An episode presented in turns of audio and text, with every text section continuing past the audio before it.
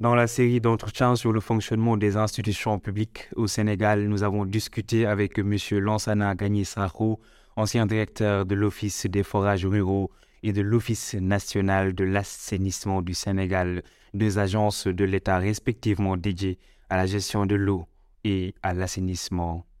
Au Sénégal, on a mis en place les agences car on a trouvé que l'administration centrale était très lourde l'État les a mises en place pour avoir plus de flexibilité dans l'exécution des politiques publiques. On utilise d'ailleurs le terme agenciation. Une agence, c'est trois choses. Une autonomie de gestion, un organe de contrôle autonome qui est le conseil d'administration et elle doit être orientée service public pour les usagers. La réforme du sous-secteur de l'hydraulique rurale au Sénégal a été impulsée par la création de l'Office des forages ruraux au fort depuis 2014. L'objectif de la structure étant d'organiser la gestion de l'alimentation en eau potable et du patrimoine de l'hydraulique rurale dans une approche plus efficiente. En parlant de son expérience à la tête de cette structure, l'ancien directeur est beaucoup revenu sur les défis liés à la transparence dans la gestion. Dès qu'on arrive à la tête d'une agence de l'État, il faut faire un audit. C'est obligatoire, alerte-t-il le ton ferme. D'abord, vous faites une passation dans les formes, vous pouvez l'accepter ou le faire sous réserve. Arrivé à l'ONAS, j'ai accepté la passation sous réserve. Après, j'ai pris un cabinet qui a fait un audit complet et on s'est rendu compte qu'il y avait beaucoup de décalage entre ce qui est déclaré dans le document de passation et la réalité, a-t-il affirmé.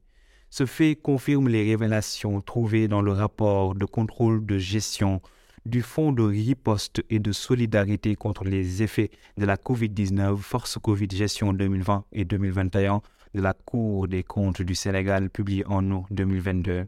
Et après, lorsque vous notez des décalages dans le rapport de passation, vous faites un courrier adressé au ministère de tutelle et au conseil d'administration. Ce sont ces deux organes qui seront chargés d'aller plus loin, mais la question reste entière. Font-ils vraiment quelque chose? Dans les textes, les systèmes de performance et de création de valeur dans le public comme dans le privé sont les mêmes, mais dans la réalité, au Sénégal, c'est complètement différent. La chose la plus complexe au niveau de l'administration publique, c'est qu'on travaille sans faire recours à la mesure des performances pour évaluer ce qui est fait, se plaint-il. Si nous revenons à la réforme de 2014, avant la mise en œuvre, les forages étaient gérés par les associations d'usagers de forage Azufor. Le prix du mètre cube d'eau était de 200 à 600 francs CFA en zone rurale, ce qui faisait que certaines populations n'avaient pas accès à l'eau car elles ne pouvaient pas payer alors que le prix moyen du mètre cube d'eau en milieu urbain était à 200 francs. Il y avait un problème d'harmonisation des prix et les azuforts n'avaient pas les moyens de contrôler la qualité de l'eau. Enfin, il n'y avait aucune transparence dans la gestion des ressources financières qui découlaient de la production et de la vente de l'eau.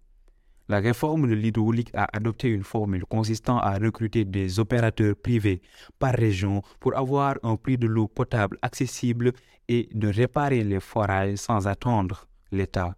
Toutefois, la politisation est un des freins de cette réforme, puisqu'avant les élections locales, plus de la moitié des maires étaient des présidents d'Azufor, donc ils avaient l'argent des forages pour faire de la politique, révèle M. Sarko d'un. En plus de cela, la politique a raison de la performance et de la règle sur tout le circuit. Dans les textes de l'État du Sénégal, un président de conseil d'administration n'a pas le droit d'avoir ni un véhicule de fonction, ni un téléphone, et c'est marqué noir sur blanc.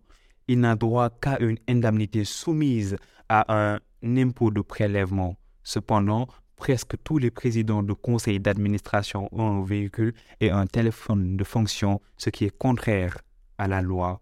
Souvent, on entend dire que la réforme de 2014 n'est pas bonne, mais il y a une nuance entre la réforme et ce que les gens font de la réforme.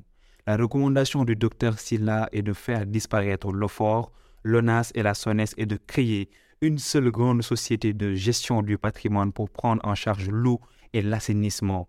On ne pourra jamais régler tous les problèmes si on continue à gérer de façon parcellaire l'eau et l'assainissement. Revenir aux fondamentaux de la gestion consiste d'abord à mettre les bonnes personnes à la bonne place, On ne peut pas avoir de résultats si on nomme des directeurs généraux pour des raisons politiques.